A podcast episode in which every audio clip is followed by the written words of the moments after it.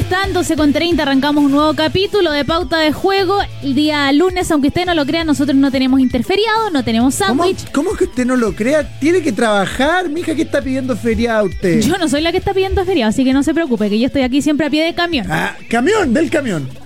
Muy bien, Siempre trabajando, yo no falte. Y cuando no estoy es porque estoy trabajando, no Es- por Ay, vacaciones. estamos- el que explica se complica, ¿qué pasó? No, yo no me complico, no me complico. Ay, Solo quiero empezar bien el programa.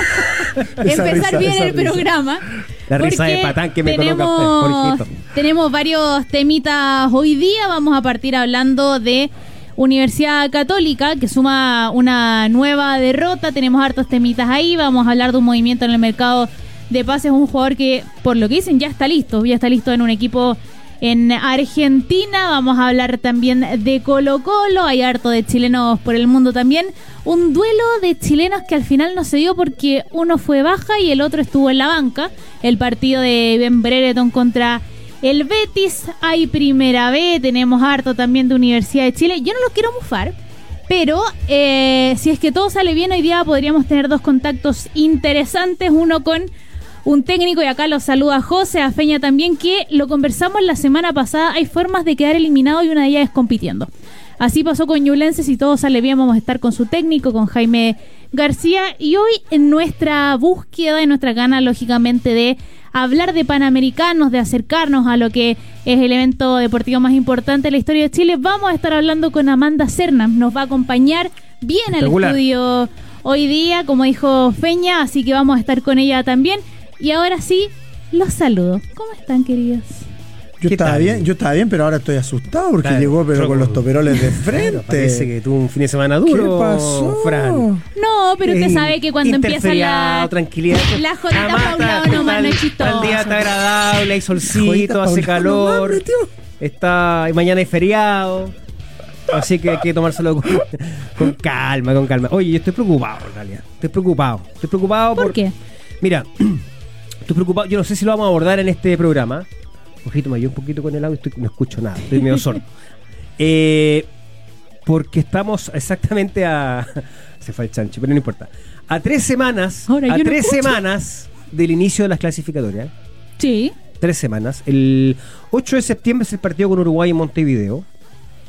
Y el resumen y, de- de- de- y la fotografía del momento de nuestros seleccionados, los que están en Europa, por ejemplo, es, preocupante. Es decir, la delantera titular, Alexis Sánchez, sin club. Todavía. Se sigue postergando eso. ¿Cuánto tiempo lleva ya en esa tratativa que llega, que no llega? Un mes y medio, dos meses casi Por lo ya de menos. gente libre. Eh, Brereton, le ha costado, lo dijo su técnico Quique Setién, por el tema de la temperatura, el calor. Ayer Banca ni siquiera pudo debutar oficialmente en la liga. Eh, Vidal, sabemos que su momento no es, no es para nada bueno, todo lo contrario. Se ha desvalorizado en el fútbol brasileño. Eh, Medel, luchando ahí en el equipo que es colista del campeonato. Va a descender, ¿no? Va a descender ese equipo. Tiene toda la cara de descender. Por mucho que llena a Payet, Payet ya era vago en Europa, imagínate. Y estoy hablando de la columna vertebral de la selección. Sí. Y bueno, Bravo, que no sé si lo van a citar o no, parece que no. Dijo Pellegrini que estaba por lo menos para dos semanas más por temas de lesión. Claro, pero estoy pensando en la decisión de Berizzo, el técnico de la selección chilena, tampoco tampoco juega. Entonces, me preocupa el panorama que nos, nos presenta la columna vertebral de la selección a tres semanas del inicio de las clasificatorias. ¿Te preocupa a ti también, José? ¿O es algo que viene hace Eh, tiempo? mm, Es que yo no, no tengo ilusiones ¿Verdad? Te perdió la ilusión. hace mucho tiempo. Del fútbol y, y en por lo tanto esa expectativa no está Claro, para no, nada no. O sea, yo quiero llegar, yo quiero llegar a ver el partido para analizarlo, para decir, ah, mira, esto, esto se movió, esto acá, para ver a Bielsa, quiero ver a Bielsa con Uruguay. quiero ver a Bielsa con Uruguay. Tiene un En, potencial, en- en- en partidos ya oficiales por los puntos, competencia. tiene un potencial ilimitado. Sí, estoy de acuerdo. Estoy de acuerdo. Juventud, calidad, huevo, cerebro. Tremendo. Candidatazo, ¿ah? Bueno, vamos a hablar entonces, es un debate interesante que vamos a, a tener para también eh, poder discutir en, en el programa, así que todo eso y mucho más en pauta de juego que aquí comienza. Ahora sí, arrancamos pauta de juego, 12 con eh, 35, somos hashtag pauta lagarta y ustedes pueden ver a, a. Lagarto, ¿por qué? ¿Por qué? Porque la, El es pez un- de lagarto. ese es ¿Usted como vieron Monster Inc? Eso es como un cien pies en todo caso. Ese es el malo, no un lagarto. Es un Es- es lagarto Randall. amorfo. Ah, es un. Randall de Monster Inc., pez de Ah, lagarto. ya. Por eso sí, yo no Hoy sabía. es el Día Internacional del Lagarto en esas cosas que a uno le el cuesta. Día Internacional del Lagarto. Yo no sé por qué existe un Día Internacional del Lagarto, pero existe. Hay, hay días para todo.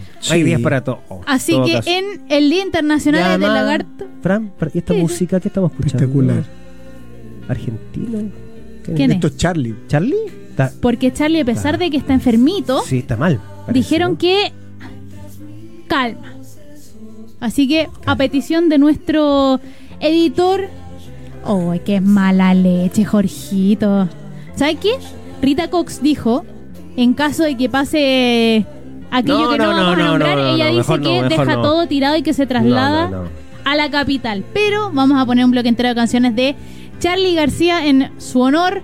Hoy, hashtag Pauta Lagarto, los invitamos a que escanen el código QR, que eh, entren, por supuesto, al debate con nosotros, porque nuestra pregunta, experto de hoy día, va dirigida, por supuesto, a lo que va a ser el primer tema, con lo que vamos a, a partir del programa, y tiene que ver con Universidad Católica, porque la UC sumó una nueva derrota en el Sí. torneo nacional, y lo que le preguntamos a nuestros pauteros es, eh, o les decimos, para ti, A, calma, porque básicamente Nico Núñez no es un mago, o la B, es un equipo grande, no hay tiempo. Está ganando por lo menos hasta ahora con un 67%, calma, porque Nico Núñez no es un mago. Y lo comentábamos José y, y Feña, es una evaluación también que hacen desde el cuerpo técnico, después de lo que fue esta derrota de Universidad Católica, dicen que es un equipo que está dolido, un equipo que está dañado, pero ahora fue un 3 a 0 y los C se complica la tabla de posición.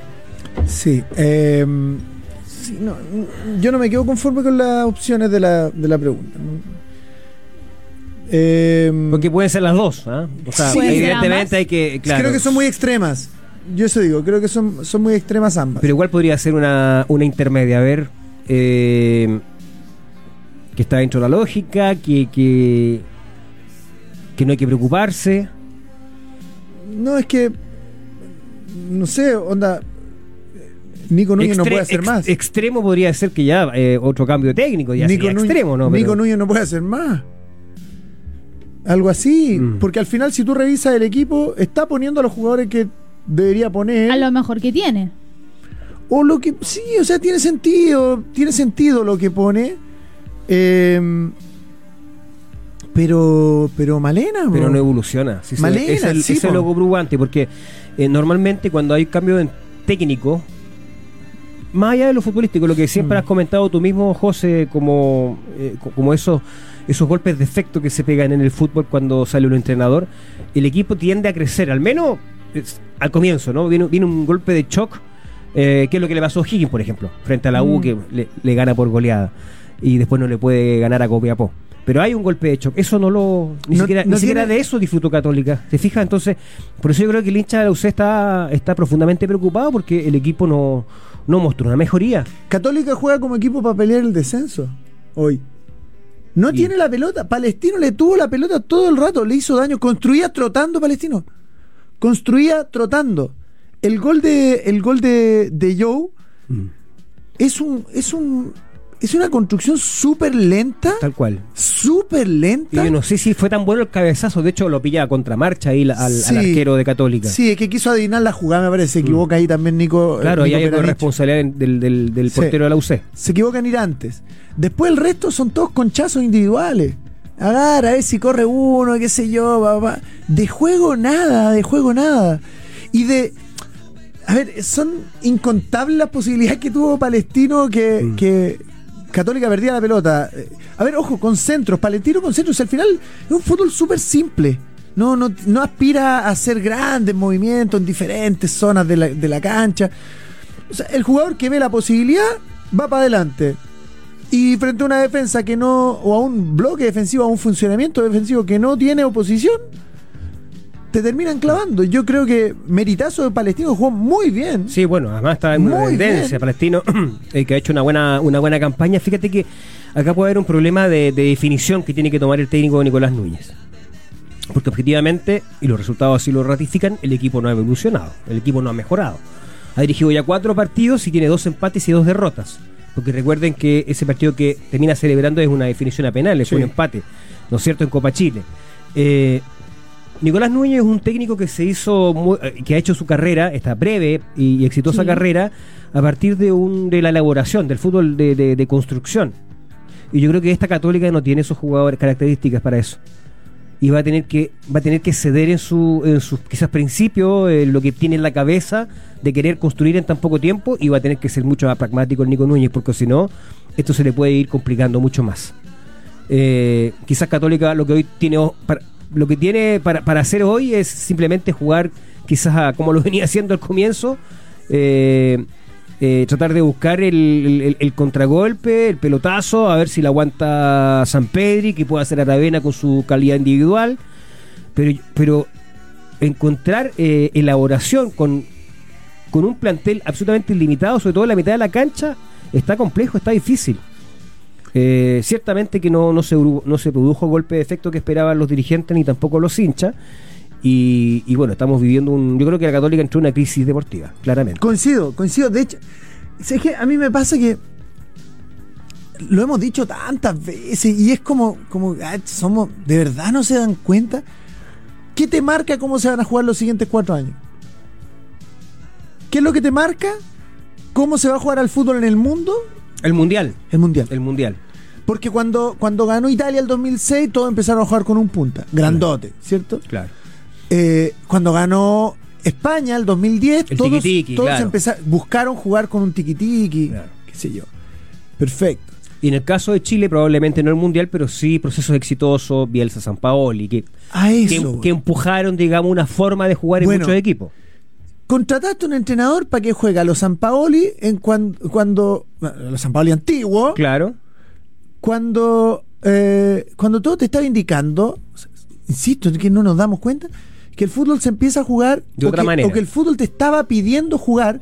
A ver. Y tu por- realidad también, de tu, ¿por de qué? tu- Mira, de tu capital humano. Es que, es que partamos de esto. ¿Por qué se empieza a jugar de una forma? Creo que es bueno el análisis. Como respuesta a la que está dominando. Claro. Sí. ¿Cierto? La forma que estaba dominando en, Chile durante mucho tiempo, los tres puntas, los, extremos súper abiertos, qué sé yo, en algún momento te funcionó. A, a Holland le funcionó durante mucho tiempo, a Quintero le funcionó durante mucho tiempo. Pero ya estaba medio cansado porque incluso los equipos que jugaban así, grandes, les iba mal. Les estaba co- costando. Entonces estaban encontrando formas de hacerlo. ¿Cuáles fueron estas? En el medio chileno. Cobresal, por ejemplo, que por mucho que el dibujo sea parecido, la forma era diferente.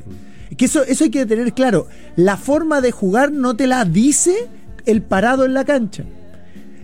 ¿Se entiende? Sí, claro. Sí. Eh, Esa es una declaración de principio, pero después, evidentemente, ah, eh, el equipo se va adaptando a las características de los juegos. Porque claro. puede ser que ese equipo juegue como Cobresal, metidito más atrás, Claro. que no te presione ni en mitad de cancha ni, ni, ni, ni adelante, pero que salga rápido y entienda que esa es su forma de atacar. Tal cual. ¿Ok?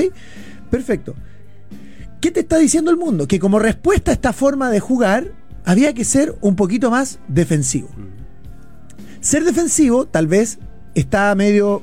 Te, te- Tiene mala prensa. además de tener mala prensa, te deja sin opciones cuando no te resulta el plan. O sea, eh, partiste bien, aguantaste, aguantaste, aguantaste, te metieron un gol, no supiste cómo revertirlo porque no tienes herramientas para hacerlo, porque no te acostumbraste. ¿Qué vino como respuesta a esto? Porque, porque las soluciones se van perfeccionando en el tiempo. ¿Qué vino como respuesta a esto? Un juego más calmado, más pausado, más sudamericanizado, más colombiano, llámelo usted, más Sí. brasileño, llámelo usted, argentino. ¿Ok? En donde la pelota no se tira, en donde la pelota no se rifa, en donde la pelota pasa por 8 de los 11 jugadores en casi todas las jugadas. Mediante pases de no más 10 me- de 10 metros. Y cuando se puede jugar largo por las orillas porque hay ventaja, se aprovecha. Todo esto no es lo mismo que jugar en los 80. Si bien es el mismo dibujo, tiene conceptos, tiene velocidad, tiene eh, diferentes eh, capacidades de lectura inteligencia de juego que en ese tiempo no existía y que hoy día sí la tiene. Y por eso es que nos muestra un fútbol que los equipos que, bueno, partiendo por el campeón del mundo, de que no necesitaba ser ni más grande, ni más fuerte, ni más rápido que el resto, porque movía la pelota. Así es como se tiene que jugar el fútbol ahora, porque nació como respuesta a lo que los equipos chilenos tontamente siguen insistiendo.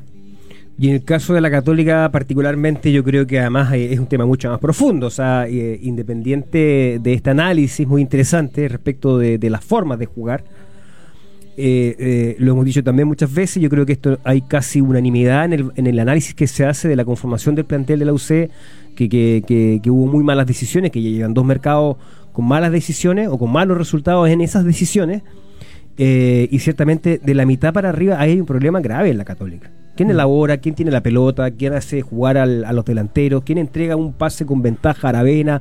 O, o- o habilita a, a San Pedri. Eh, son dos jugadores, muy buenos jugadores, que por el momento se salvan un poco de la crítica. Yo los saco un poco porque ahí están los números de San Pedri, Sí. eh, indiscutible. Y Aravena, cada vez que tiene la pelota, a pesar de que el otro día no jugó un buen partido, no, no- en, en la cisterna no jugó, no fue eh, un partido de, de- de muchas ideas para Aravena, pero sin embargo en el balance uno dice, bueno, cada vez, en general cuando le llega la pelota, hay algo distinto ahí con, con. Y todo el resto de verdad está en un saco complejo de- del análisis de, de su nivel. Sí, Peña, de hecho, perdón que te interrumpa, nos escriben los pauteros y, y es bastante uniforme, son bien parecidas por lo menos la, los datos o el análisis. De acá nos dicen que ya son tres partidos sin convertir goles para Universidad Católica, pero la gran mayoría de los pauteros nos dice que ni Holland, siendo un DT experimentado, ni el Nico Núñez, siendo un DT joven, perdón, ha podido levantar este mal plantel de la UC. La mayoría coinciden que no es culpa del técnico, el cómo están Es rindiendo. que claro, en este caso Nicolás Núñez va a tener que asumir la, la- lo, lo que lo que termine siendo la, la campaña porque él firmó eh, siempre, esta es una decisión muy compleja y uno entiende que a veces el tren pasa solo una vez, y en este caso el tren de dirigir la Católica para Nicolás Núñez era una excelente oportunidad, pero después existe este riesgo, lo que él está enfrentando, él se está dando cuenta que efectivamente este es un plantel eh, mal conformado, eh, tiene buenos nombres, es el tema. Eh, por alguna razón este equipo no ha logrado eh, de manera de rendimientos individuales por sobre lo que efectivamente ellos pueden dar. Hay varios bajos, ba- ba- bajo nivel de varios de los futbolistas y tiene que ver también con el funcionamiento. Por ejemplo, cómo atacar a la Católica por, por las orillas, los laterales. Un tema fundamental, a mi juicio, en el fútbol de hoy y de ayer. Es decir, sin, sin laterales que tengan características, o sea, o capacidad para poder atacar, yo creo que es una ventaja que se da y, y ahí Católica está dando una enorme ventaja. Ha dado una enorme ventaja. Sí, Mena era de lo poco rescatable en la primera rueda, pero bajó su nivel también. Pues vino, el, el receso fue incluso peor para Católica. Aquí, eh, por ejemplo, eh, eh, me, me apunta Gonzalo Castro, uno de los pauteros, dice que le llama la atención también el tema físico. Esto a propósito de la velocidad, la intensidad del que marcaba Sí. también José Luis, porque, claro, el fútbol de elabora- de elaboración puede ser veloz también, puede ser intenso, Sí, pues. ¿no es cierto? Sí, pues. Claro, o sea, es cosa de. Tú, dices- tú siempre dices, para simplificarlo, eh, pegarle más fuerte a la pelota en el pase o, o jugar de primera, pero se está elaborando, Sí, ¿no pues. es cierto? Se Sí. puede ser rápido y veloz, no es una contradicción. Totalmente. Totalmente. A ver, es cosa ver el. el pasémonos a a un- a un muy buen nivel. Arsenal. Arsenal ganó el partido el fin de semana. Eh, sufriendo al final porque fue un 2 a 1. Claro. Pues lo contraatacaron muy bien. Pero el mismo contraataque del. Eh, Brentford. ¿Sí? No, no. Del. Not- Not- Nottingham Forest. Nottingham Forest. Sí. el del el Nottingham Forest. 2 a 1 ganó el Fue Arsenal. perfecto, rápido, sin tirar la pelota. Un apoyo para atrás, una carrera de un jugador rapidísimo, pa, pa, pa, listo, gol. Chao. Eh, se puede jugar rápido sin acelerarse. ¿Se entiende? Sin apurarse en extremo. Apurarse en extremo es, por ejemplo, que pasa mucho, dar un pase profundo cuando tu compañero no tiene la ventaja para ganar ese pase profundo al espacio. Claro. Dar el pase profundo cuando le estás pegando con, supongamos, borde interno, siendo que eh, el efecto de la pelota se va a ir alejando del que tú quieres pillar corriendo y acercando al defensor que va a llegar al cierre. Claro. Yo creo que al, al fútbol chino le falta inteligencia para jugarlo. Como que siento que se fue mucho en la, en la táctica para buscar soluciones a lo que se podría solucionar o a lo que idealmente los grandes jugadores solucionan con su capacidad. Pero ojo, no es, o sea, sí, con su capacidad intelectual de leer situa- situaciones grupales. Eso es lo que digo. Ya. Que, que es que lata, ando muy latero hoy día, ando No, muy, no, pero muy está, específico, está bueno pero es que el sabes que de verdad porque es no que hay lo otra veo. forma de explicar, sino cómo está, por lo menos hasta ahora, no Sí. solamente la católica, creo que se puede extrapolar a todo el Es fútbol que todo chileno. es, es desde Claro. los entrenadores, desde los Sí. que forman, desde todo, todo, todo. desde los que forman entrenadores, todo. Eh, y, y que te van a decir, te van a dar argumentos que sí, que lo enseñan, qué sé yo. Lo cierto es que yo, yo noto que en el medio chileno hay, hay carencia de, de, de- de análisis tal vez, de análisis de, de- de lo que me están enseñando, de lo que estoy viendo, de lo que se está usando, de lo que me están exigiendo, de lo que estoy criticando por parte, por parte nuestra. Eh, y eso termina termina condicionando todo en algo que, o sea, puede, puede no ser la razón en la que yo estoy dando en este momento, pero de seguramente el diagnóstico del mismo. Es cosa Sí. de los resultados. Porque esa es la gracia que tiene el deporte. Que el resultado al final, tarde o temprano, te termina marcando lo que pasó. ¿Por qué? Yo soy, soy un convencido de que se puede perder muchas veces mientras se vaya mejorando. Tú juega, juega, compite, compite, perdite, compite, perdite, compite, perdite, compite, perdite, compite, perdite. En algún momento vas a ganar. Vas a ganar. Entonces, todas las pérdidas, todas las derrotas que tú hiciste con- conforme pasó el tiempo, fueron, no fueron derrotas, fueron avances. Lo que pasa fueron es que pequeños en- avances. en- Ahora estamos estancados, Fernando, Sí. y con esto cierro. Estamos estancados en la derrota. Absolutamente. Sin absolutamente ningún tipo de avance. Eh, Exactamente. Y en el caso de los equipos grandes, el tiempo es escaso.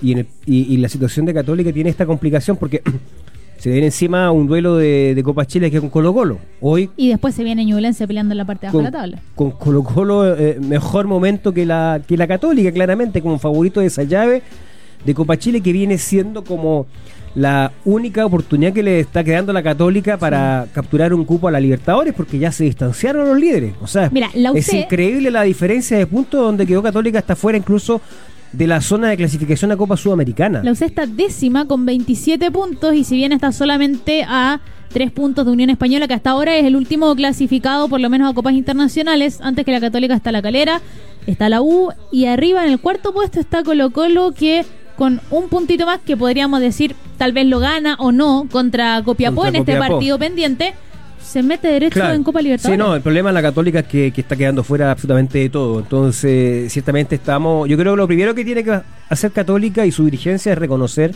la crisis, ¿no? La crisis deportiva.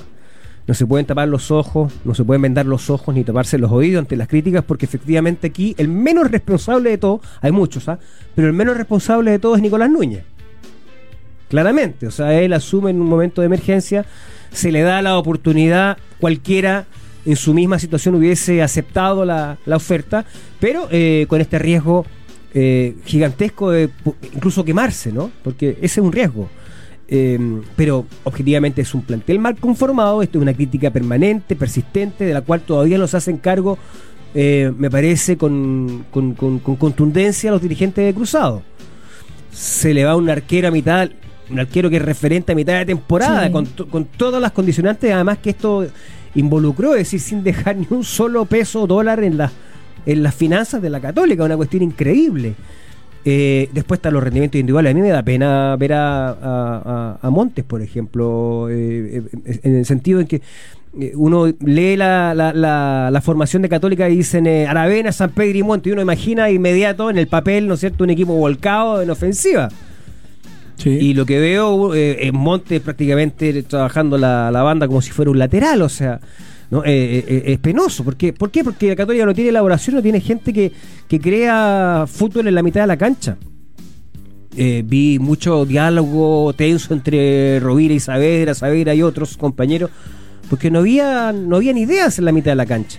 Y ahí, huérfanos arriba, San Pedri, el propio Aravena y ya el mencionado Monte. Entonces, claramente la Católica, además defensivamente, eh, que es lo que decía José, que me parece es una, una falta que agrava, digamos, la situación. No es que Palestino haya jugado a un ritmo tan intenso como para explicar los errores defensivos de la Católica. O sea, Sí. con un fútbol de elaboración, incluso a paso lento, le pudo, le pudo hacer tres a la UC. Quizás le eh, mereció más en, en- en- en- en el resumen final del partido en, en el Estadio de la Cisterna. Sí, los pauteros siguen eh, manifestándose. La mayoría está en la tónica de lo que ustedes están diciendo. Dicen eh, buenas tardes eh, a Héctor desde Arica. Mandamos un Arica. saludo también a Arica. Nos dice el plantel de Católica está mal armado desde el principio y lamentablemente Núñez no puede hacer milagros. Y otro pautero nos deja una frase y dice que es un buen plantel, pero es un mal equipo. Sí, es un buen plantel, pero, es un él, mal él equipo. cree que es un mal equipo, pero que las piezas están. Que el Bueno. armado tal vez o cómo se ha Bueno, conformado es que el por equipo nombre, de no es al verdad, 100%. yo creo que tiene buenos nombres la Católica. O sea, claramente tiene mm, buenos nombres y nombres como para no estar en esta situación. O sea, Católica tiene jugador y tiene plantel habiendo estado mal armado, pensando en competencias internacionales y, en, y el título, eh, pero no, no, no- tampoco justifica su décimo lugar en la tabla de posiciones. Y la forma que está jugando. Creo que ahí también hay una responsabilidad, evidentemente, del, del cuerpo técnico o de los cuerpos técnicos que estuvieron anteriormente, del cuerpo técnico que estuvo antes y el que está ahora. O sea, ahí tiene un desafío importante Nico Núñez. Es cierto, es el menos responsable, pero ahora tiene que tiene Pero que es el que poner el que pecho a la bala, tiene que efectivamente, tiene asumir y, y, y- y yo reitero el concepto, creo que yo esperaba un golpe de efecto y este no llegó. Y puede que reciba un golpazo duro, un palazo duro con Colo Colo si es que no mejora más. O sea, si es que no, no reacciona el equipo. Puede ser un palazo duro.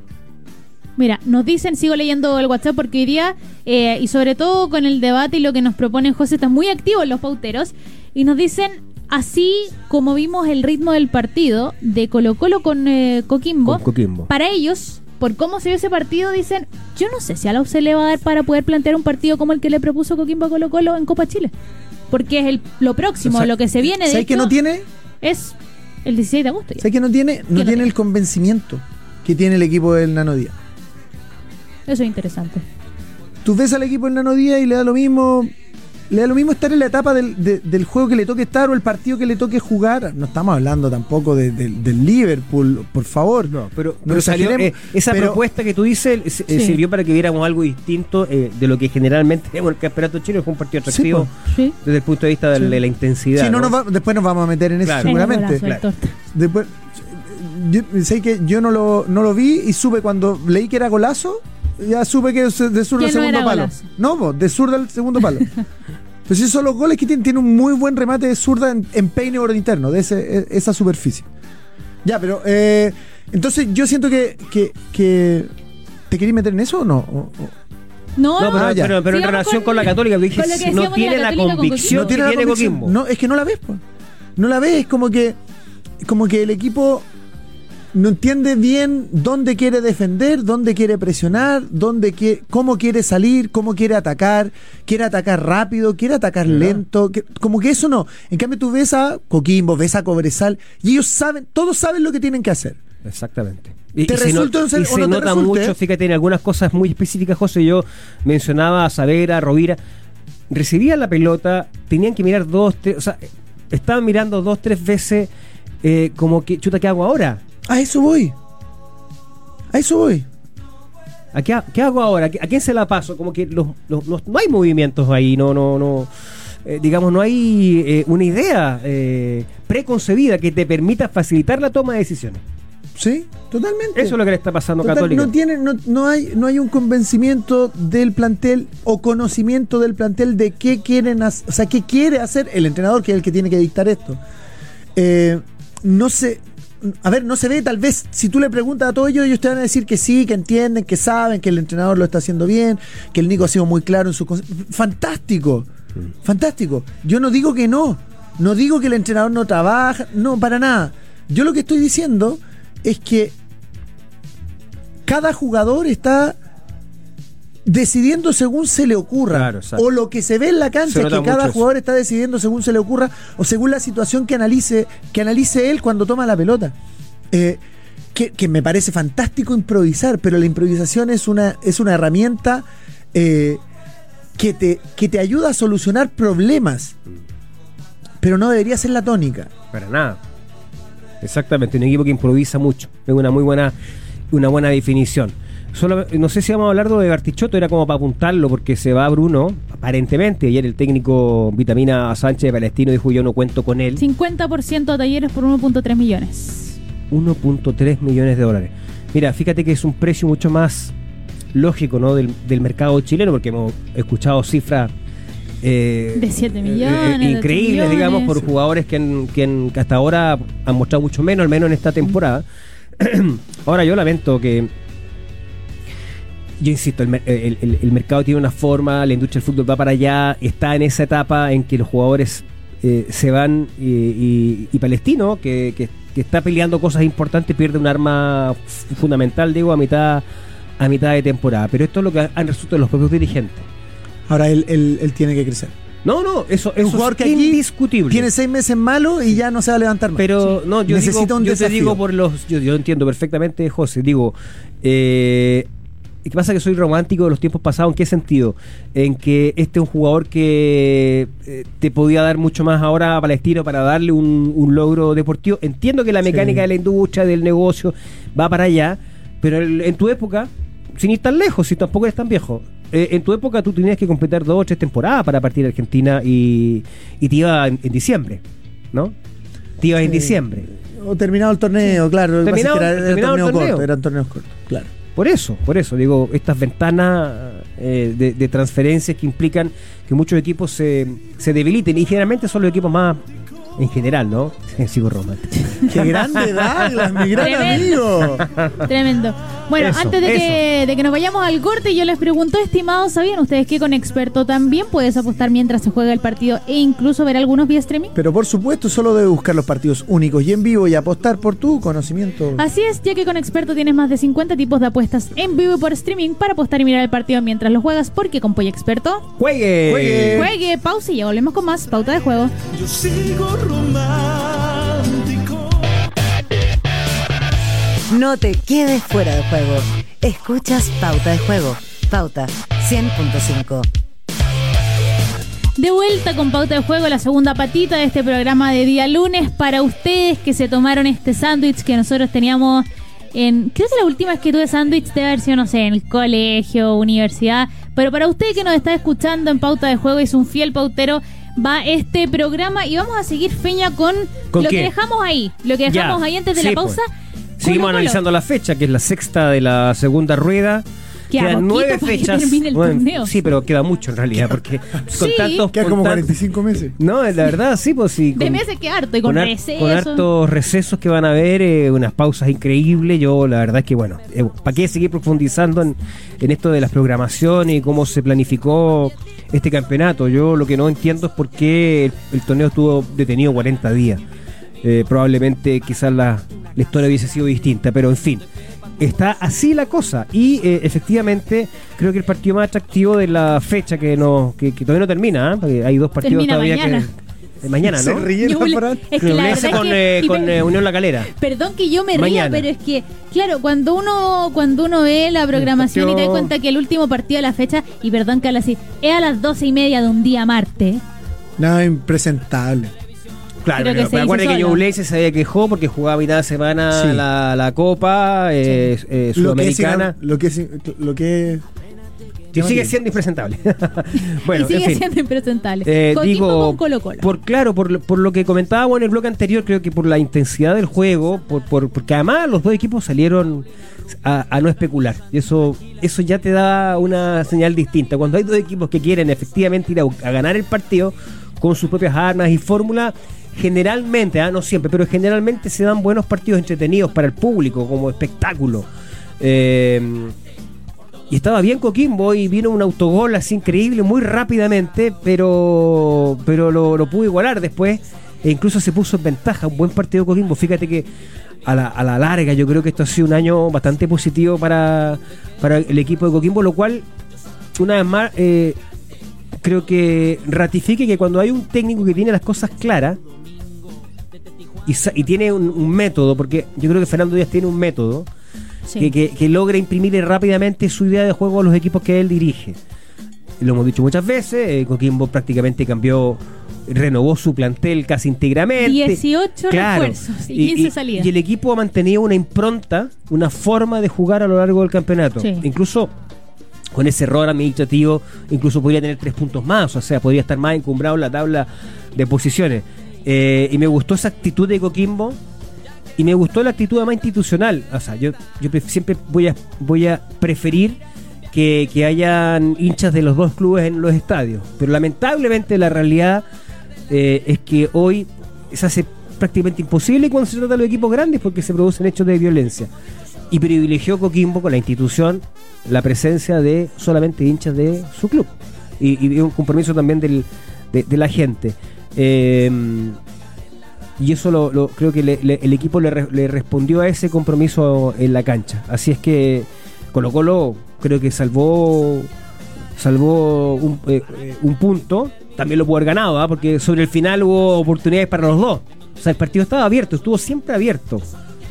Y, y yo quería destacar eso, quería destacar esa, esa voluntad que tuvieron tanto Coquimbo Unido como Colo Colo de ir a buscar el partido. Colo Colo obviamente con, con la obligación de, ganar el, el partido porque está en la lucha por el campeonato. Creo que ahí dejó escapar dos unidades. Vamos a ver si en el tiempo esto es un punto ganado, son dos perdidos, porque a la postre eso es lo que... Si, si gana el título, bueno, será un punto ganado. Eh, si lo pierde, probablemente en el balance y en el análisis del cuerpo técnico eh, se definirá que fueron dos puntos perdidos. Y bueno, veremos después Coquimbo si es que logra mantener esto en lo que resta del campeonato, pero objetivamente un equipo que no se ha caído, o sea, un equipo que ha mantenido una Sí. regularidad.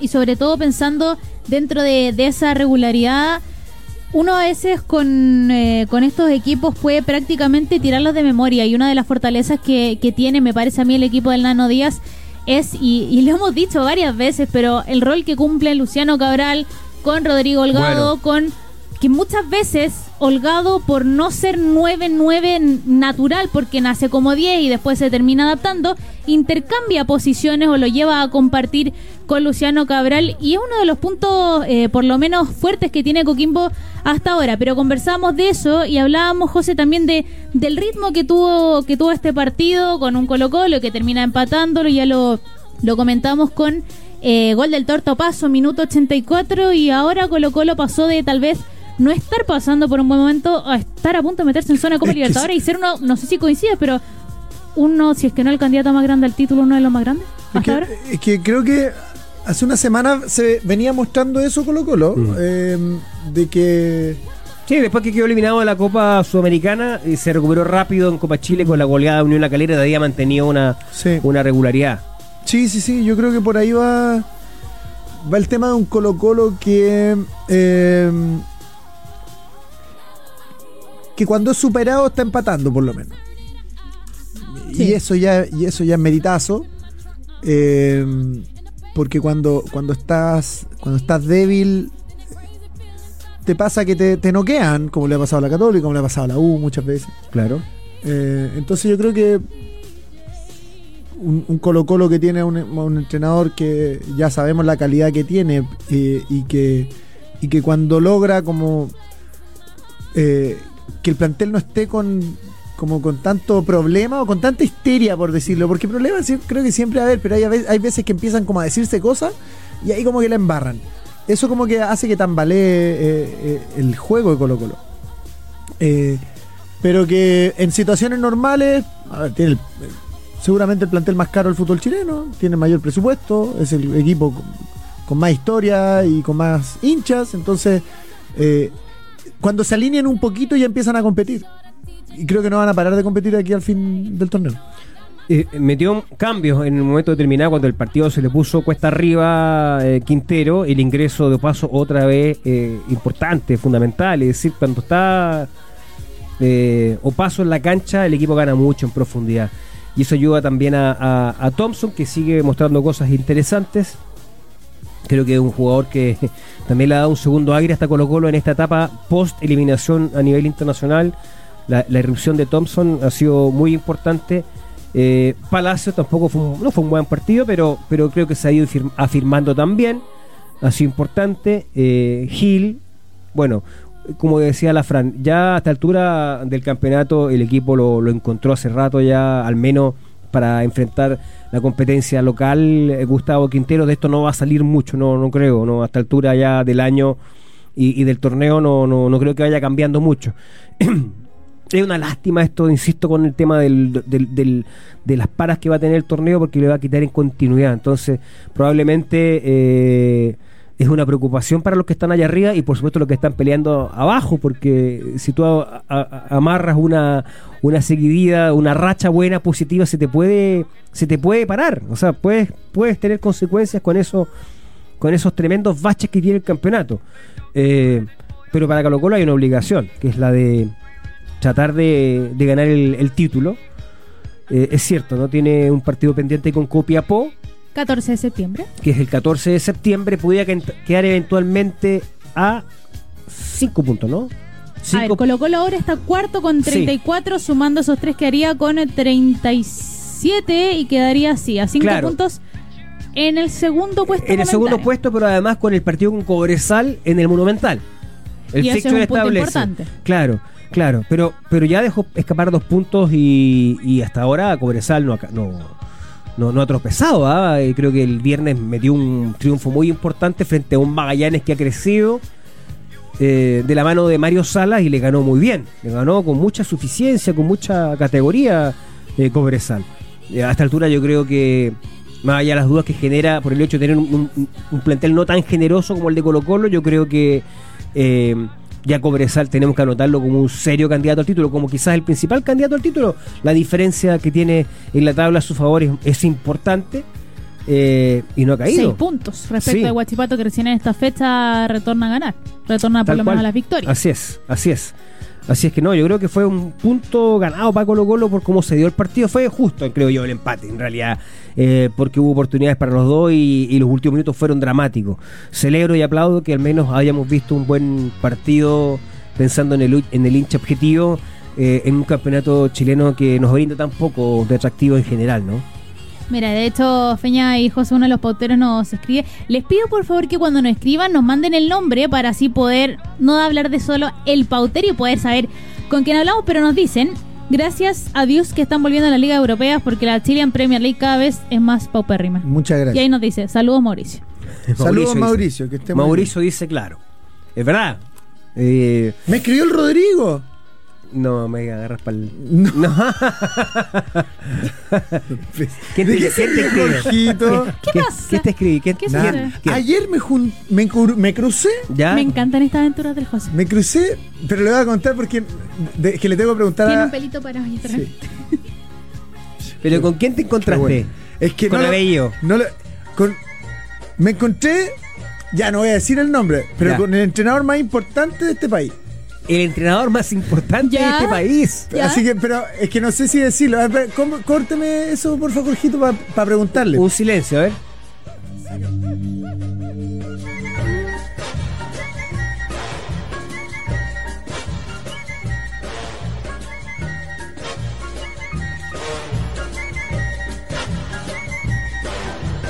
Ya, Ya, ahora sí, ya, ya. Ya. Sí. Ah, pero fue una Muy fue, un, fue un onda. encuentro casual, Fue un encuentro circunstancial. Fue un encuentro Eh, fortuito de esos encuentros que dejan. Ya, pero espérate, y, y él te dijo esto, esto que conversamos queda, queda en reserva, que- no te dijo esa, no te dio esa advertencia. No, es que yo también soy. Usted sabe que yo soy lo más fome para conversar. Ya. Cuando conversamos con gente importante, usted sabe que terminamos hablando de negocio. Yo le empiezo a contar de golazo. ¿Y hablaron de negocio? No, no creo. No, ojalá, No le pregunto nada. ojalá pusiera 50 luquitas, 50 mil dólares el ticket de inversión. Gente, el que quiere invertir.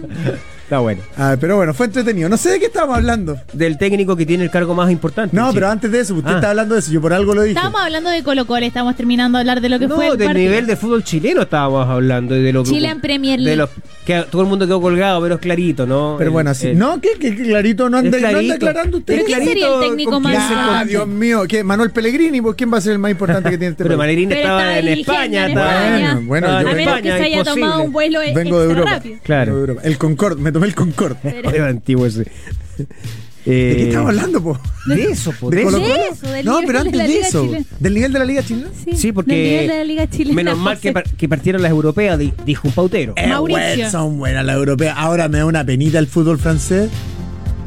Se quedaron sin ah, nada. bueno, pero nosotros hay que, hay que estar atentos igual porque fíjate que de lo poquito que está bien en Chile pensando en la selección Maripán. es Suazo y Maripán. Socio y Maripán, sí.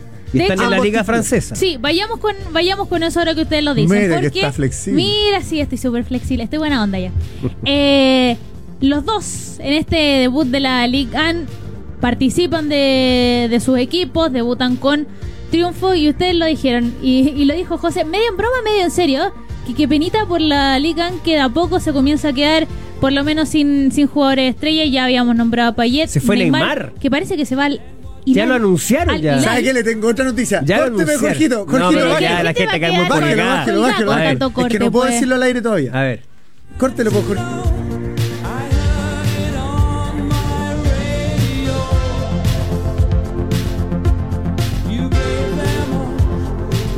Tan, tan buena la, hoy tan buena la noticia. que va a estar contento con esta noticia. ¿Qué? Tan buena, tan Santiago buena. Santiago Parro. ¿En serio? Que es eh... fiel seguidor. Ok. Sí, Así pues. que iba a tener por lo menos Pero no lo puedo decir oficial, pero se lo voy a decir apenas lo liberen ellos, yo Ya, lo voy por a eso, decir. está bien, perfecto. Pero es una- es una buena tremenda noticia. noticia, Sería pero- una buena noticia para los hinchas del fútbol, por supuesto que sí. De las grandes figuras. Oye, eh, lea, no, lea a la gente que esté enojada No, no, no. en este momento, dice el Villanueva este, no, pero además el golpe al mercado que da, que da Neymar. O sea, la salida de Neymar Al del PSG. Porque todos pensábamos, yo, de verdad yo pensé sinceramente que iba a ir al Barcelona. Que Mira. volver al Barcelona. El Barcelona necesitaba dar un golpe también de efecto, pero está con estos problemas de, de- del fair play financiero, Sí. tratando de encajar el presupuesto. Y bueno, allá en, en Arabia Saudita no tienen ese problema. Sí, pues. Eh, y, y se llaman a Neymar, o sea, tienen a Neymar, tienen a Cristiano. la- Tienen la- a Benzema, a tienen a Benzema. Cantea, Koulibaly, Fabiño, Mares. O sea, claramente por nombre, por nombre, eh, Vamos al eh, buen fútbol. es efectivo lo que dijo el otro día Cristiano. Sí. Es decir, esta liga, la liga de Arabia Saudita, es hoy mucho mejor que la MLS en esta competencia Sin lugar a dudas. eh, que, que- que se ha creado entre Arabia Saudita y Estados Unidos, ¿no? No solamente en el fútbol, esto es una cuestión para mí Sí. que tiene que ver con la geopolítica, pero pero objetivamente hablando por nombre, o sea, por los por los, por, por los cracks que ha logrado incorporar a su liga eh, Arabia Saudita, es increíble, ¿no? Que- Increíble la cantidad de plata que están ¿Sabes qué? Yo creo que ellos se dieron cuenta, o sea, y no es que se hayan dado cuenta, sino que terminaron una etapa que era vamos a provocar una influencia de la diplomacia del fútbol comprando clubes en Europa, estableciéndonos eh, Que confíen eh, en nosotros. y ahora vamos a traer para acá ¿Sabes que figuras. razón? Tenéis razón porque. Mira, porque. a ver, el caso que conozco yo de cuando Rivaldo fue a Uzbekistán, él no tiene referencia de No, po, con qué se va a encontrar. tal cual. Eh, entonces, si tú vas, compras un equipo, tú como jugador, eh, o sea, compras un equipo en el lugar donde están los buenos jugadores, Claro, claro.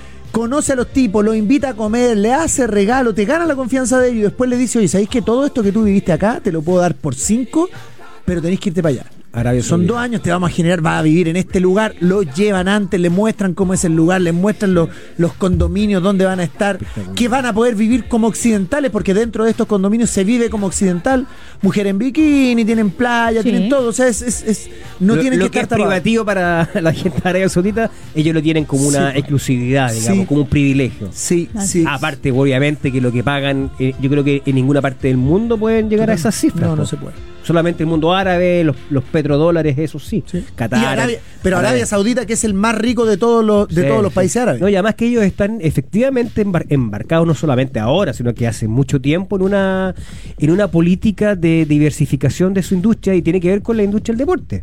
Sí. Que la- lo ven por un lado la diplomacia, ¿no es cierto? Eh, la diplomacia del, del- algunos dicen lavado de imagen, lavado a través del deporte, que también una crítica que se le hace a, a ese régimen autoritario, Sí. pero en términos de industria, efecti- tiene el Live Golf, el Newcastle United son de capitales árabes, del mismo fondo de inversión que se lleva a Cristiano Sí, pues. Ronaldo. Eh, han hecho, tienen, tienen fecha de Fórmula 1, grandes combates del boxeo. Es verdad, es verdad. Se realizan en Arabia Saudita. No, o sea, claramente hay una, hay una intención de potenciar el deporte ahora a nivel local. Sí. O sea, tiraron muchos petrodólares a Europa, compraron clubes, hicieron inversiones, crearon ligas para, cre- para competir a nivel mundial, pero ahora dicen, vamos a hacer crecer nuestra propia liga. Increíble, increíble. Lo que el golpe al mercado que, que, que dieron Que con tiene la- Arabia Saudita. Sí, sí, no, y lo de lo de Neymar a mí me sorprendió, de verdad. Es un notición. Eso por parte de eh, Arabia Saudita, pero pasaron altas cosas en términos de el eh, fútbol internacional que no involucra a los chilenos. Y hay, hay dos, por lo menos, eh, potentes que involucran al Real Madrid. Una, que Militao se rompe el cruzado. Chuta. Y la otra, que termina llegando Kepa al Real Madrid, que ya lo, lo oficializaron hasta la próxima temporada. Sí. Cuando se hablaba de que eh, la semana pasada, sobre todo, que el que estaba más cerca era Bono. Y acá, por lo menos, yo, yo les pregunto: ¿qué te ofrece Kepa que no te ofrece Bono? ¿Qué tiene él que se pueda acoplar más al o mejor al Real Madrid que no te ofrece Bono? por Español. ejemplo? Uno. Sí, porque el resto. eh, a ver, por mucho que Bono haya sido criado en, en- y lleve muchos años allá, yo creo que eso pesa. Son, son arqueros. o sea, tal vez fue- salió más barato porque llegó a préstamo. Sí. Eh, el que fue en algún momento el arquero más caro del mundo. eh, y que no resultó, terminó perdiendo su puesto en Chelsea. Eh, y Bono me parece que va como con la flechita más para arriba. Eh, y por eso es que les va a costar más. Les pudo haber costado más, tal vez las condiciones. Yo no creo que desde lo futbolístico. Son arqueros muy parejos, con un bono que me parece que, que ha tenido mejor carrera. Aparte, eh, en algún momento se va a recuperar Courtois y va a querer volver, va, que va, bueno, Ramarí igual está obligado siempre a tener dos Sí. grandes arqueros, o sea, tiene una, una seguridad y acá hay eh, claramente una, una opción de mercado ante una emergencia, ante una emergencia. ¿Mm? Eh, eh, va, va a ser eh, interesante ver cómo, no sé si Kepa va a partir con la responsabilidad de atajar, digamos, porque eh, tiene un poco más de experiencia, ¿no? Que el que estaba atajando. Lunín, ¿Mm? Lunin Es que igual ha jugado, pero. ¿traes a Kepa para sentarse en el banco? No, no creo. No, no creo. No, Yo creo no, que va, a atajar. Va a atajar. A mí me costaría, me costaría pensar en eso, pero vamos a ver, porque el próximo partido que tiene el Real Madrid, acá lo estoy buscando para las informaciones. Además le ganó al Atlético de Bilbao en el debut del Sí. campeonato con, mira, los goles de Rodrigo y el otro fue de eh, Bellingham, me parece que fue. Sí. Sí. O sea, 22 y 20 los goleadores Minuto del otro día. 28 y 36 ese partido. Claro, el tema de la edad, eh, impresionante, ¿no? Cómo, cómo se renuevan, cómo tienen jugadores jóvenes. Bueno, el Real Madrid, el equipo más importante del, del mundo, ¿no? El que Sí. es más laureado de todo, tiene potencia económica. Yo creo que está, que no sé si va a darse este este mercado, lo de lo de Mbappé parece ya está difícil. No, ya se reintegró. Se reintegra por Sí, lo sí. menos al PSG. Sí, sí, a Pero las queda un lo que y pasa es que todo. falta un plazo, Fran. Fíjate Sí, que te pega. hasta el Estamos 31 hablando- de agosto. Las novedades todas fueron de- vinieron desde Argentina, entonces ya ahora vamos a estar hablando en Argentina. Ah, oye, a propósito, fútbol internacional se acabó la ¿Cómo mentira. grita ese? Se acabó la mentira del Dibu, le hicieron 5 el fin de semana. Oye, mira, Oh, oye, vi el partido, perdón, vi el partido. Vi el partido. Con Tapó Ibaza. 7. Ya, ya, ya. sí, Tapó 7, claro. uno, uno solo.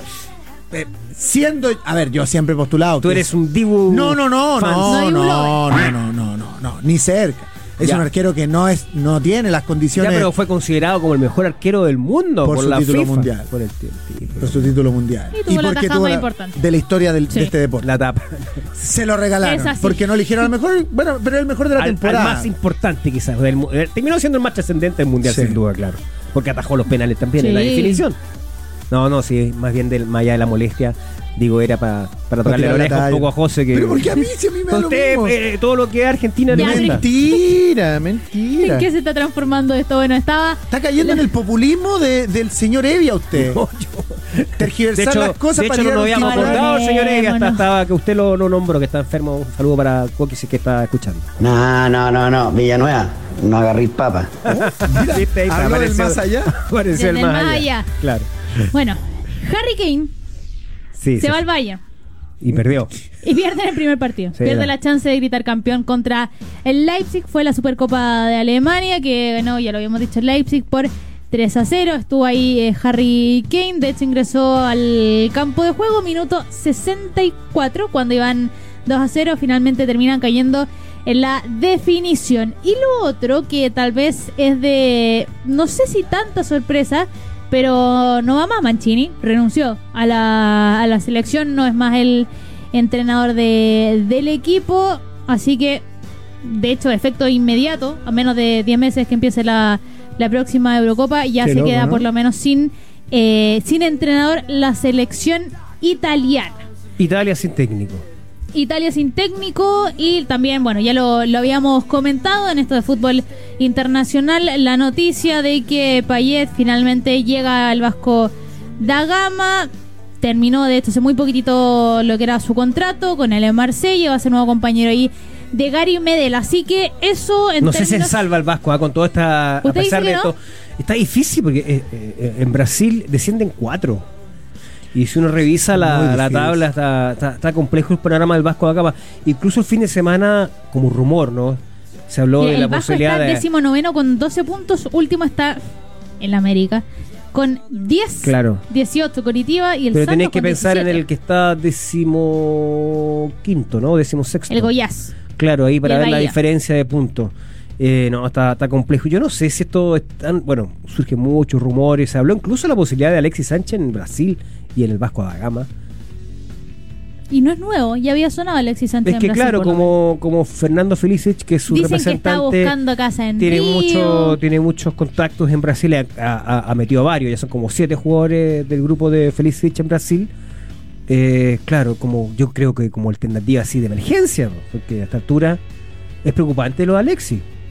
Alexi, yo creo que este es el peor mercado para Alexi de su carrera futbolística. Él lleva 15 años en Europa. Sí. Y siempre le fue fácil, siempre tuvo ofertas, siempre, y ahora lo están ofreciendo. Porque esa es la realidad de Alexis Hoy, lo han ofrecido eh, y, y- y no tiene no tiene club. Hasta ahora no, no ha podido cerrar. Sí, pretemporada, las ligas han comenzado. Ya partió en Inglaterra, ya partió en España, ya partió en Francia. La próxima semana parte en Italia y parte en, en Alemania.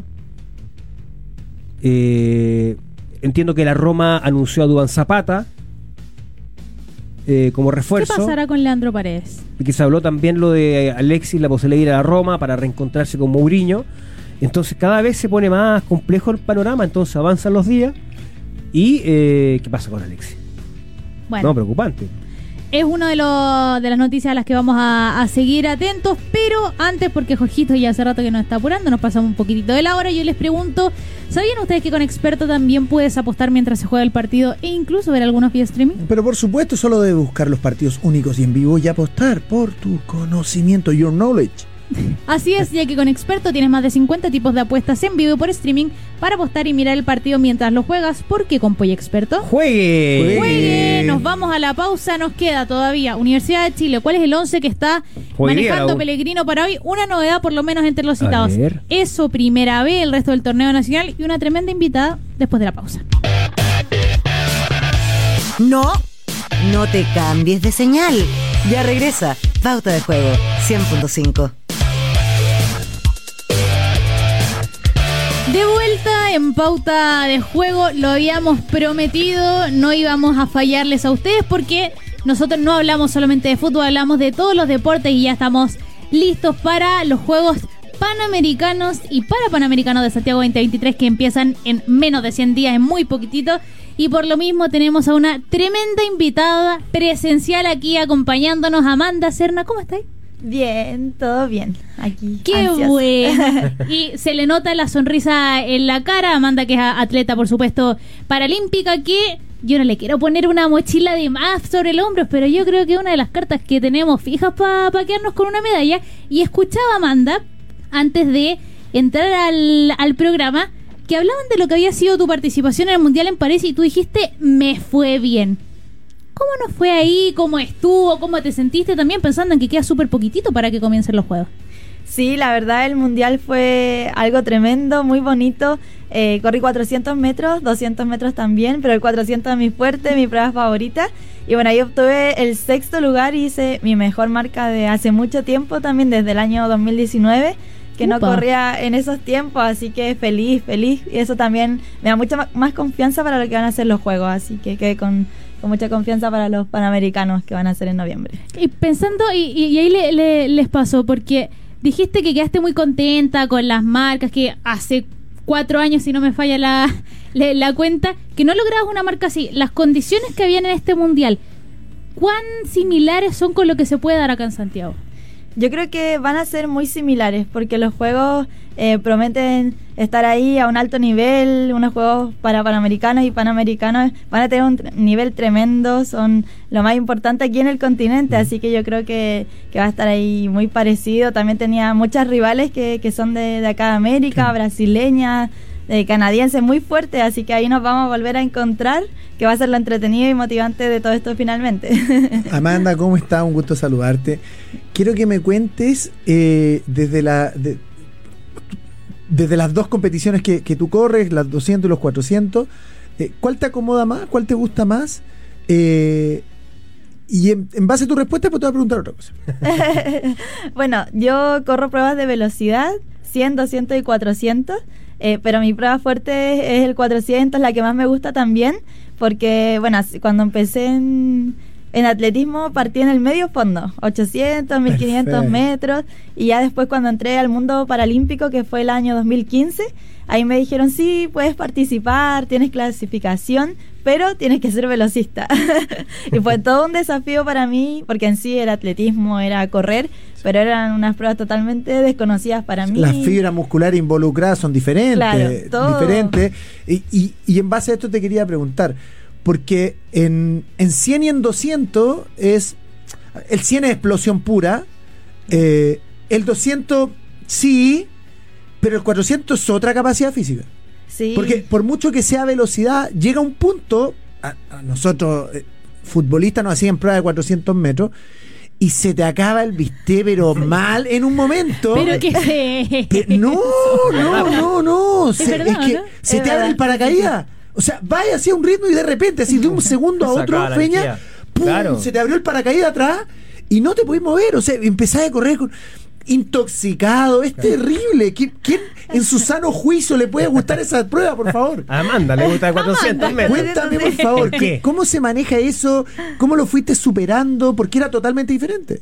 Sí, muy, muy diferente. A mí me gustaban harto los 1500 y no, eso era, podía, tenía tiempo para pensar en la carrera, para pegar cambio entre medio y de repente el 400 era salir fuerte, aguantar, que te llegara el ácido láctico los últimos 120, 100 metros. Es más o menos, ¿cierto? Sí, quedaba ahí tiesa, intentaba bracear, avanzar como fuera los últimos 100 metros, pero totalmente distinto al 100 y al 200, que ya es una carrera explosiva, que lo das todo.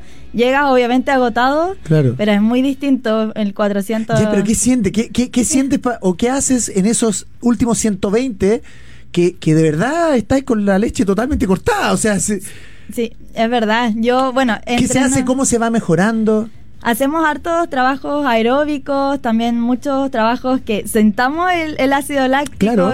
como 3 de 300, que es casi la- 100 metros menos, pero se va acumulando y acumulando Claro. el ácido láctico y ya la última... ¿Con eso, cuánta pausa entre medio para poder hacerlo? eh, cuatro minutos, cinco minutos, Perfecto. que da como para recuperarte, pero a la vez en esa pausa va subiendo el ácido láctico. Uno Claro. cree que, que baja y que a la otra vas a ir con, con más ganas y no, va subiendo en la pausa, te vas sintiendo mal, se va sintiendo en las piernas cómo sube y ya la última repetición es de principio a fin. ¿Partiste ahogada? ¿Partiste, Ah, partiste o sea, partiste sí. sin- A ver, es un poquito, es un poquito para el futbolero. Eh, ¿Te acuerdas de esa de- declaración clásica de Alexis que dice como que no se me mueven las piernas? Sí, bueno, claro. esto no, se te- no te responden las piernas. Exacto. Es tal cual, sí, no, no responden. Uno tiene que, que avanzar con, con lo que queda. O sea, el primer 100 con el último 100 es una sensación totalmente distinta. Uno va ahí intentando bracear, no caerse. Yo estaba ahí en una carrera, casi me caí en el último 50 porque también me descoordino mucho Sí, porque ma. Quiero avanzar, pero mi cuerpo no responde. Entonces ahí es todo un juego Sí. mental, físico, tiene de todo, pero lo hace entretenido y, y eso hace que me guste. Súper entretenido. Oye, eh, ¿qué tal Amanda? Un gusto de verte nuevamente. Le hice una nota para TVN hace algunas semanas, meses, dos meses más o menos, ¿no? Amanda, estuvimos ahí Sí. dos días compartiendo tu, tu entrenamiento. Tiene una hermana ¿Entreno que... con ella? Yo no, o sea, hice la salida, no, la partida. Me enseñó a hacer la partida, pero yo no corro nada. Oye, y tiene una hermana gemela, Javiera, que nos está escuchando a través de la 96.7, está en Temuco, ¿no? Sí, Está en allá. Temuco. Primero, ¿quedaste contenta con la nota o, o te molestaron mucho? Porque no, quedé contenta ahí, Ah, la, estuve viendo también, me Ya. la enviaban por sí, la pues tú estabas todo. estabas en Europa. Estaba en Europa, sí. Sí. Así que Contémosle a la gente que tú tienes dos grandes participaciones en los Juegos Paralímpicos. En, en Río de Janeiro fuiste cuarta en la prueba de los 400 metros y estuviste un segundo de ganar medalla. Y en Tokio fuiste sexta, quedaste con un, con un diploma olímpico tam- paralímpico también. Eh, y además tienes la medalla de plata en los Panamericanos de Lima, que es la última ¿no es cierto? estación antes de Santiago 2023. Entonces, con esto, con este currículum, ¿cuáles son las expectativas que te haces para lo que viene ahora acá en Santiago 2023? Sí, bueno, ha sido un camino largo que se me ha pasado volando con, Mm. con dos Juegos Paralímpicos, dos Juegos para Panamericanos. En Lima logré el segundo lugar Claro. y ahí está esa presión de, de querer mejorarlo. Me dicen, pero Mandy, en- Claro, ya, Lima te- ya fuiste tuviste segunda", plata, ahora sí. ¿qué, qué es lo que toca ahora? ¿Qué toca ahora? Estás en casa, la presión. Pero claro, uno sueña. Yo creo que estos Juegos para Panamericanos van a ser como un sueño. El hecho de, de que ya sea acá, que esté la familia acompañando, el público chileno, poder ver la bandera chilena. Ojalá en muchos lugares de la galería va a ser muy bonito, así que esperamos estar ahí en el podio e intentar escalar lo más alto posible. Claro, Estamos- porque se acerca la, la fecha de la inauguración de los juegos y me imagino que eso va provocando ya algo especial en el estómago, ¿no? Sí, totalmente. De hecho, ayer estuve en la actividad de los 100 días claro. para, para los juegos ¿Ya? y ya era una, una emoción tremenda el hecho de estar ahí, de imaginarse que ya queda tan poquito. Uno decía, quedan dos años, cuatro años. Y ahora ya menos de 100 quedan días. Menos de 100 días. Entonces, algo maravilloso, entrenar con más ganas ahí, da una motivación tremenda. Así que estamos ahí en ese proceso, ansiosa por porque lleguen los juegos. Y Y además ahí- que tiene una tiene un tremendo entrenador. sí. ¿Sí o no? Sí, tremendo entrenador, siempre está ahí acompañándome. Eh, estamos en este momento a distancia, pero de verdad que... De- él está en Temuco, ¿no? Sí, él él está allá. Claro. Y nuestro equipo siempre está repartido por todos lados, pero cuando nos juntamos, que intentamos que, que sea una vez al mes, damos ahí lo mejor, pero mi entrenador ahí está siempre pendiente y estoy ¿Cómo muy se llama? Bastian Carter. Bastian Carter, Sí. el saludo entonces para él. También nos está escuchando. Para él Carter, también, que, Carter, Carter, que nos Carter. está escuchando. Eh, yo te quería preguntar por qué, eh, obviamente tú lo dijiste, es un sueño, no queda nada, pero yo quiero saber posibilidades reales, porque nosotros que hemos seguido la carrera de la Amanda desde que comenzó y que hemos estado muy atentos que a los campeonatos, que las medallas, porque a lo mejor la gente no sabe, pero si nosotros les comenzamos a decir cuáles han sido las buenas posiciones de la Amanda en torneos internacionales, no vamos a parar nunca. No, pues Así que muchos, no lo vamos a hacer porque son muchos. Pero mirando la competencia, Amanda, que se viene ya en Santiago 2023, eh, tal vez los competidores fuertes también, ¿cuál es la chance real de poder terminar en el podio? Sabiendo también cómo se viene la mano por el otro lado.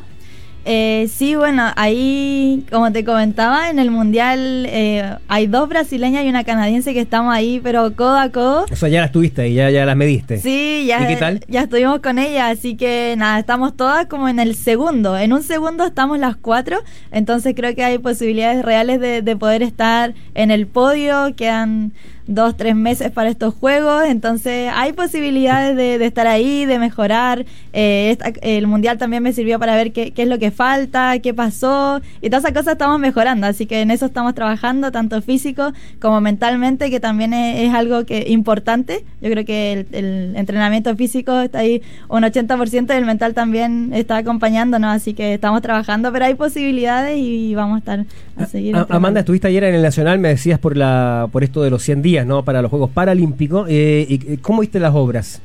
Tu, tu experiencia. Sí, bueno, estuvimos ahí, intenté echar un ojo a, a la pista porque está tan cerrada que, que- que Sí, no la he podido ver. Ahí. Está muy escondida. ¿Ustedes van a correr, en el caso del Paralímpico, va a ser, eh, perdón, para Panamericano, va a ser en el Mario Recordón o en el Coliseo Central? El Paralímpico va a ser en Mario Recordón. Mario Recordón, Sí. ya. Y no pudiste mirar todavía. No, intenté, de hecho No me retaron ayer. Yo estaba ahí con el teléfono y, y me retaron yo pucho. No se puede mostrar todavía. Sí, no, no se podía mostrar, pero se va, se van viendo más, más avances. y igual voy seguido ahí al cara a entrenar, así que Pero, siempre pero- pero- perdón, pero, pero le dan una referencia, porque es importante igual entrenar en la pista donde se va a competir. Y bueno, sabemos que los plazos son muy estrechos. Entiendo que tú entrenas en el Estadio Municipal de Concherica, tiene una pista espectacular, pero, pero es distinto lo que ustedes se van a encontrar al momento de la competencia. ¿Les han dicho esto si es que van a tener la posibilidad de entrenar ahí? Eh, la verdad es que no, no nos han dicho que. Que no se va, están como justo al límite de llegar Ya. para los Juegos Sí. Panamericanos, que ellos van a usar esa pista también de calentamiento. Claro. Entonces nosotros tampoco podríamos estar usándola a pesar de que para nuestros juegos queda un tiempo más, Mm. van a estar usándolo lo- los deportistas convencionales, así que no alcanzaríamos como a usarla a entrenar, va a ser todo Va a sorpresa. ser como sorpresa. Sí, y eso, y eso es, es complicado, no, no, no tiene, no es, un, es un detalle menor. ¿Cómo lo analizan ustedes? Eh, para nosotros igual es un detalle menor, creo que siempre llegamos a las competencias sin conocer las pistas, nunca tenemos como la posibilidad de entrenar, pero si bien eh, siempre para los Juegos Panamericanos se hace un tester antes, que es como una competencia a prueba, eh, que lo tuvimos también en Lima, que se hizo una competencia tres meses antes para probar todo, y claro, eso no se alcanzaría a hacer Claro. ahora en este momento. Y, y la última pregunta, por, eh, por lo menos por mi parte, eh, ¿este es clasificatorio para también los, eh, los Juegos Paralímpicos de Francia, de París? Eh, en algunos deportes sí. Pero en el caso tuyo, de tu distancia, de tu, de tu disciplina. En, o sea, me da la chance de Ya. hacer como la marca mínima, Ya. que en sí ya la, te- la tengo, pero si la bajo me da muchas más posibilidades. Porque Ojalá. estamos- Ojalá. Sí. Sería tercer juego paralímpico consecutivo. sí, sería maravilloso. Sería espectacular. Bueno, Te Sí. pasa, perdón, per- pasa que uno, sí, perdón, pero cortito, cortito. Pasa que que, que, que en, en entrenamientos se hacen mejores marcas que en competencia o no? Eh, a veces sí, muchas veces hay muchos atletas que les pasa eso porque entrenan mejor de lo que compiten y hay otros que compiten mejor de los que entrenan. Claro. hay de todo un poco, de repente alguien está entrenando más o menos, compite y hace la marca de su vida. Porque es diferente, claro, hay diferentes, eh, diferentes tensiones. Claro, Eh, y, y- exacto. y muchas veces en entrenamiento uno como que está más liberado, entonces salen, salen mejor cosas. Sí, sí, ahí yo creo que depende de cada uno, pero ¿Y hay de todo. En mi caso yo siento que compito ¡Vamos, mejor de lo que Eso entreno. es que no Sí, sí. importa. Muy bien.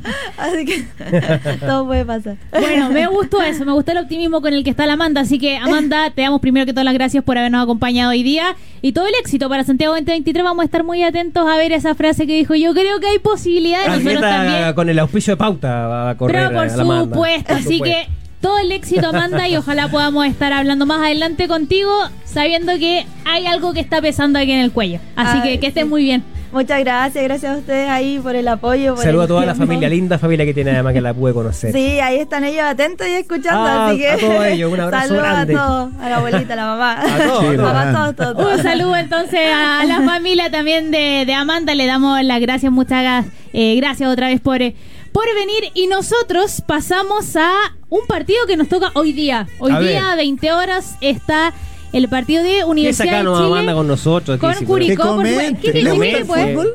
¿Te gusta el Eh, sí, sí, ¿Qué equipo le gusta. La Unión Española. ¡Qué grande! No, lo está pasando mal. Lo está pasando Sí, mal. mi papá está ¿Por qué? ¿Por tu papá? Sí, mi papá. ¿Juega la pelota?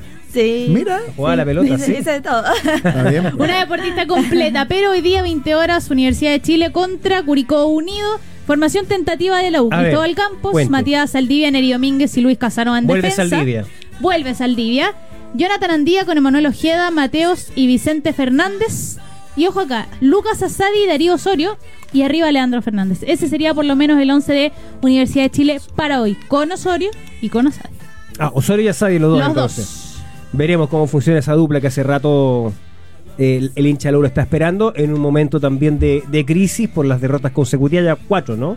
Cuatro Son las que suma y seguidas. acumula Universidad de Chile, absolutamente necesitado por un triunfo el equipo de Pellegrino, que también está en medio de una tormenta. Eh, necesita ganar porque de lo contrario parece su suerte podría su suerte podría quedar echada en el clásico frente a Colo Colo. Despedimos a Amanda que está dejando el estudio. Gracias Se quería por quedar a comentar fútbol Sí, está también. bien, pues está bien.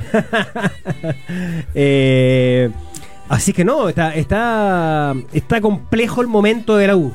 Y, y tiene que tratar de. O sea, está obligado a ganar el partido de hoy día frente a Curicó. Otro equipo complicado, entre paréntesis. Curicó ¿no? está decimocuarto con Sí, 20 ahí puntos abajo.